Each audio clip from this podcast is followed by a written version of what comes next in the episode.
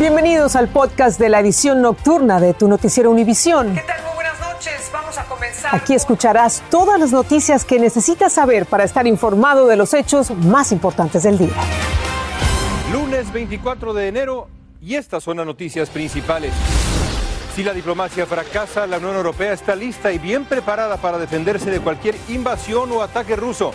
Así lo advierte la diplomacia europea. Mientras, Estados Unidos pone en alta alerta a 8.500 soldados.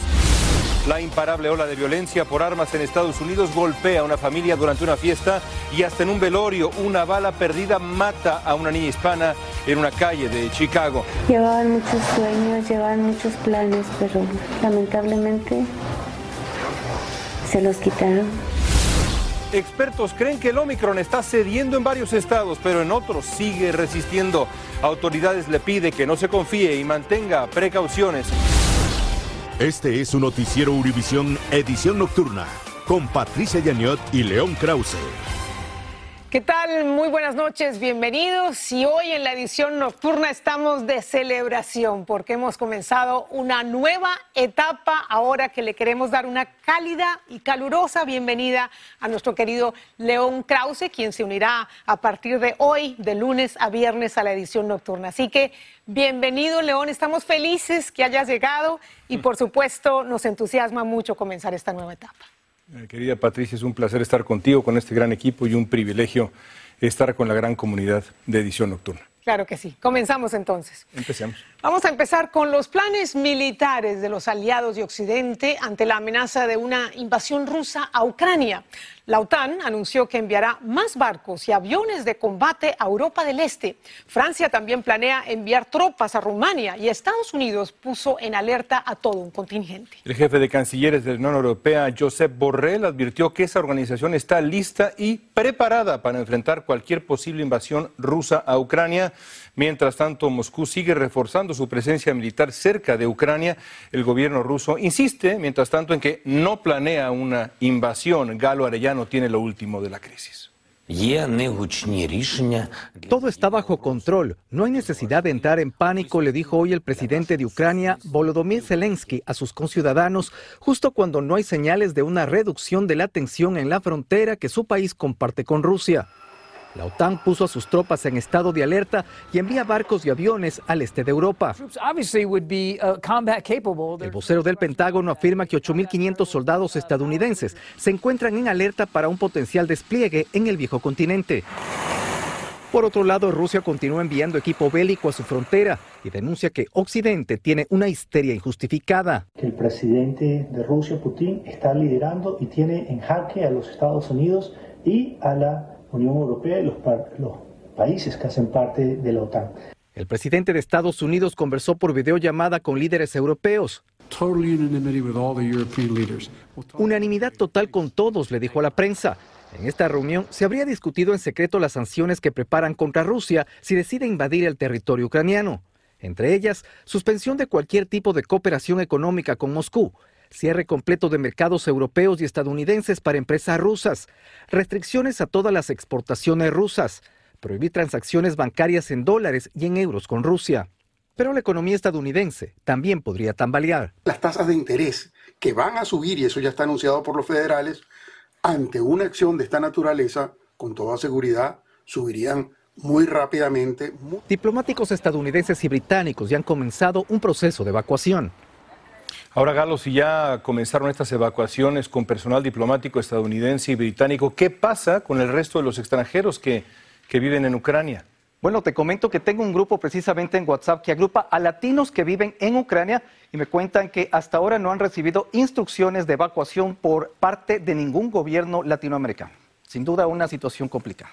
Desde luego. Y bueno, vamos a ir a la Casa Blanca no para hablar de Ucrania, Galos, sino para contarles lo que dijo el presidente Biden. Insultó a un reportero de Fox, una cadena que lo critica constantemente. Ocurrió después que el periodista Peter Doocy le preguntara al mandatario si la inflación sería un problema para las elecciones intermedias. Biden pareció frustrado con la pregunta y de inmediato reaccionó así. Escuchen. More inflation. What a stupid son. Esta misma noche, el presidente Biden llamó al periodista Peter Ducey y le ofreció disculpas por su comentario. Es increíble, León, que un presidente de los Estados Unidos no pueda aguantar una pregunta tan relevante como la que le hizo Ducey. Absolutamente. Biden ha dicho en el pasado que una reacción así es inadmisible y lo es. es, inadmisible. El pez muere por la boca. Así es, y lamentable, sin duda. Bueno, mientras tanto, el país sigue perdiendo la batalla contra la violencia de las armas después de nuevos incidentes con saldo trágico. En una casa de Wisconsin encontraron los cuerpos de seis personas baleadas. Una fiesta en Los Ángeles acabó a tiros. Cuatro personas murieron. En Minneapolis un tiroteo dejó dos personas graves en un velorio. Y en Chicago una tragedia. Una bala perdida mató a una niña mexicana cuando caminaba con su madre. Alejandro Madrigal conversó con la abuela de la niña que se llamaba Melissa. Tenía ocho años. En esta comunidad de Los Sauces, en el estado mexicano de Zacatecas, la familia de la pequeña Melisa Ortega no termina por creer su fatal desenlace y por qué esa bala le arrebató la vida.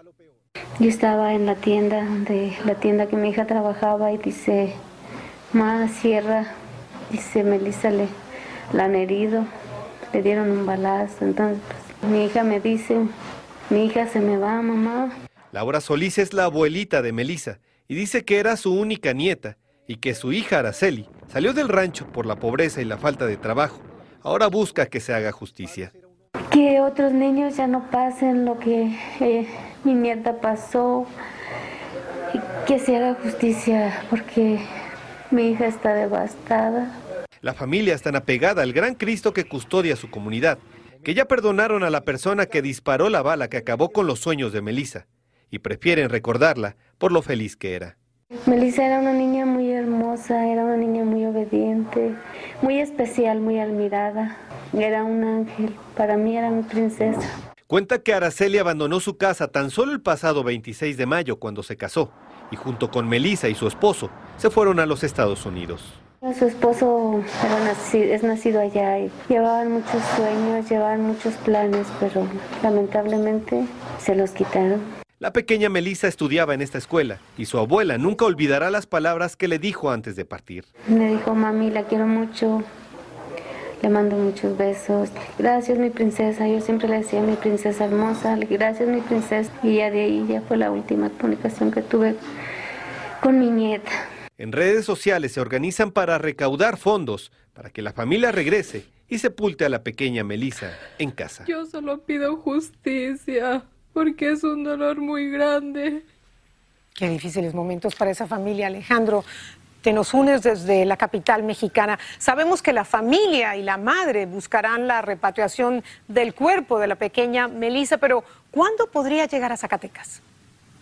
Gracias, Patricia León. Muy buenas noches. Lo que Sabemos es que es un proceso muy lento porque implica autoridades de ambos países, pero lo que sí es un hecho es que la familia ha decidido que la pequeña Melissa deberá descansar en su pueblo natal, en Los Sauces, Zacatecas, solo que también se están enfrentando a otro enemigo a vencer y es la pandemia que pudiera retrasar varias semanas más este proceso, pero desde el consulado lo que nos informan es que lo harán lo más pronto para hacerlo menos doloroso posible. Patricia, regreso con ustedes. Muy buenas noches.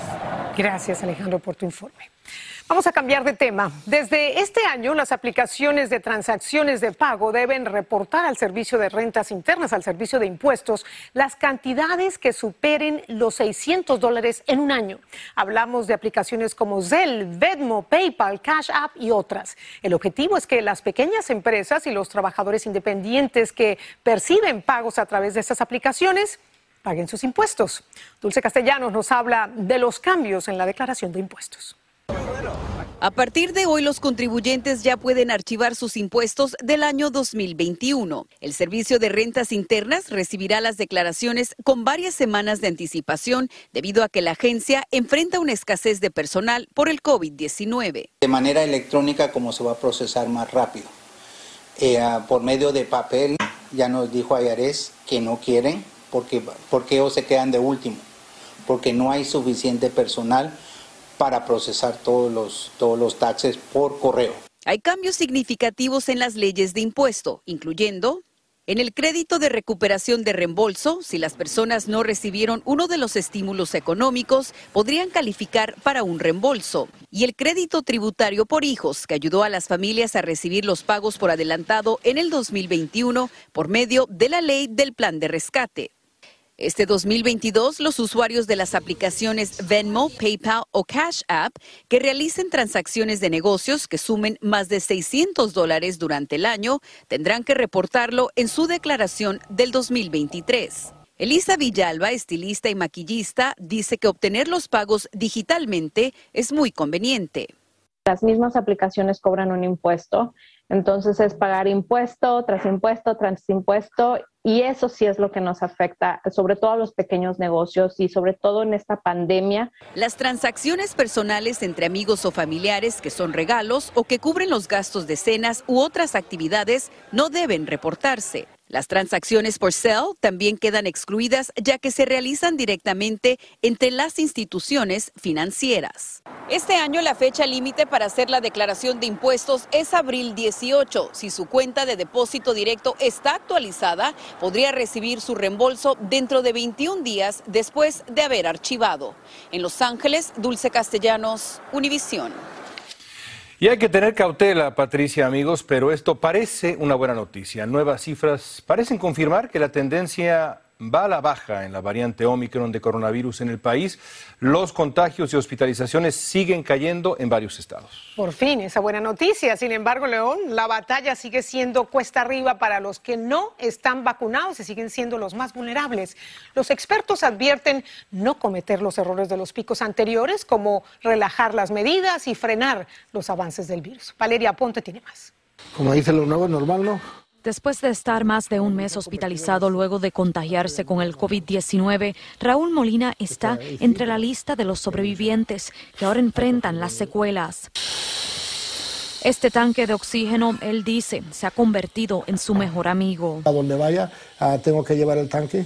Ah, al quitarme el oxígeno, como en eso de dos a cinco minutos, empieza a hablar más rápido, se me empieza a ir el aire. El hombre, padre de tres hijas, se arrepiente de una cosa. El no verme vacunado antes, ah, ya, cayendo, ya cuando caí en el hospital, entonces sí, sonaba como mucha mejor alternativa que lo que me estaba pasando a mí. Los doctores creen que el fin de esta pandemia está cerca, especialmente si más personas se vacunan. A través de la nación se ha visto un descenso de un 14% en casos positivos de COVID-19. Things are looking good. We don't want to get overconfident.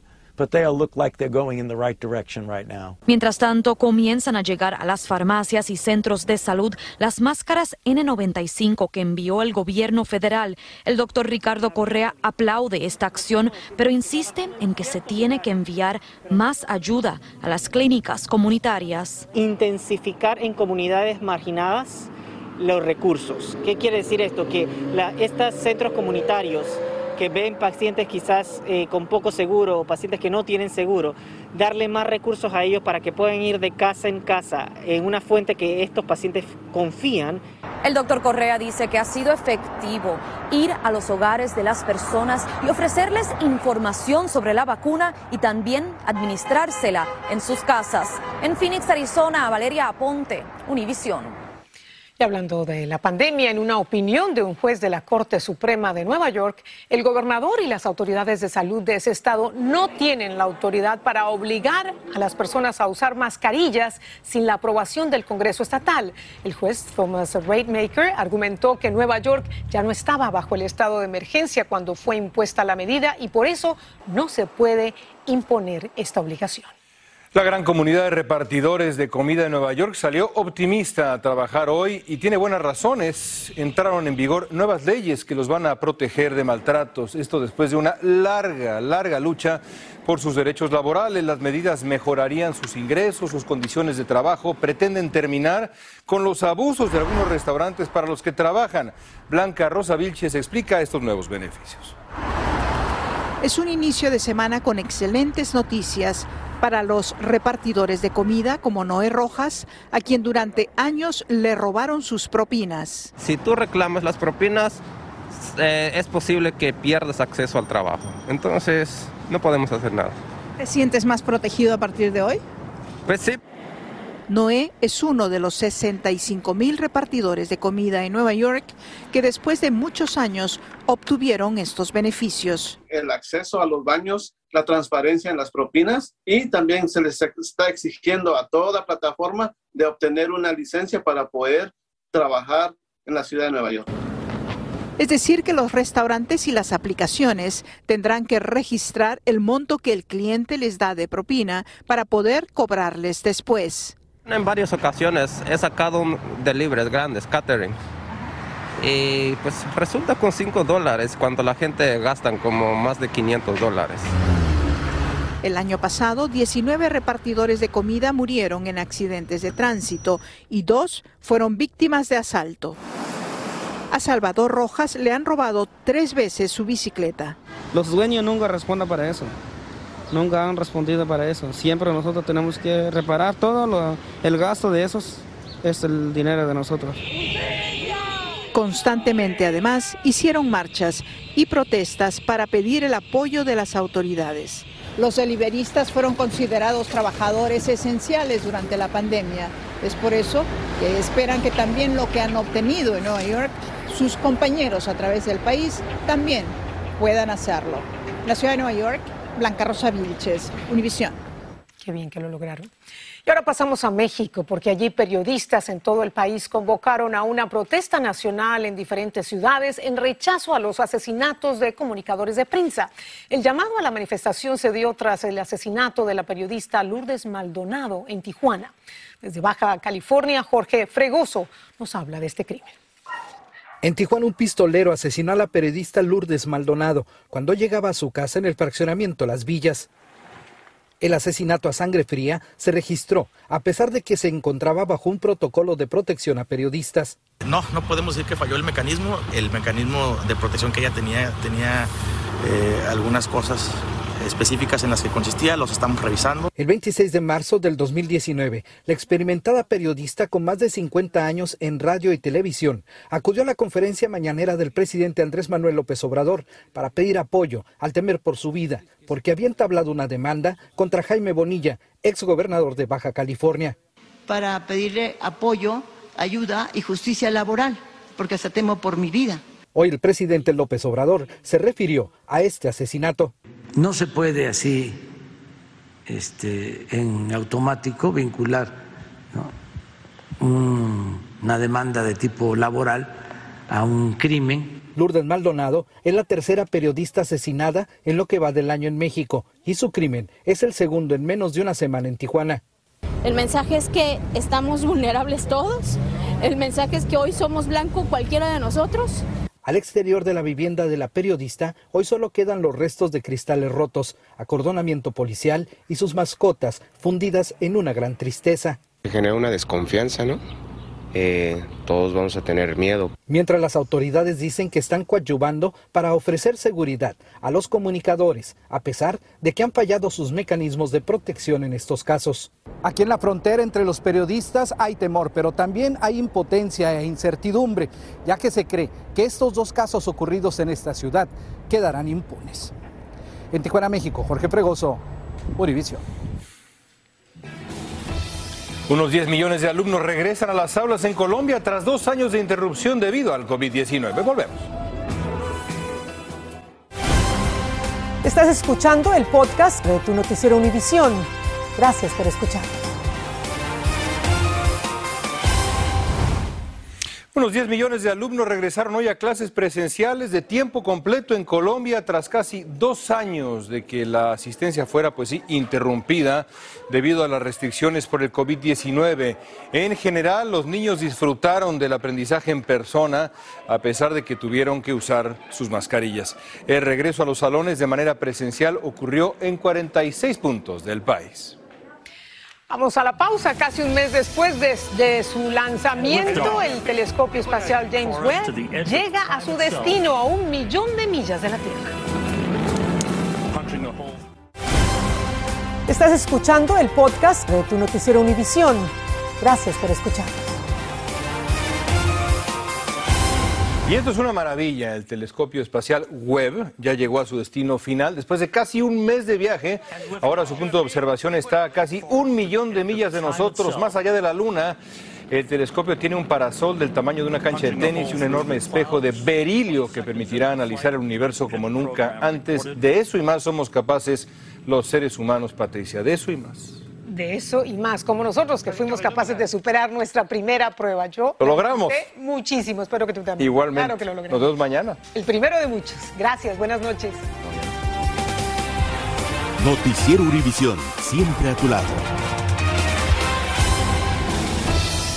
Así termina el episodio de hoy de Tu Noticiero Univisión. Gracias por escucharnos.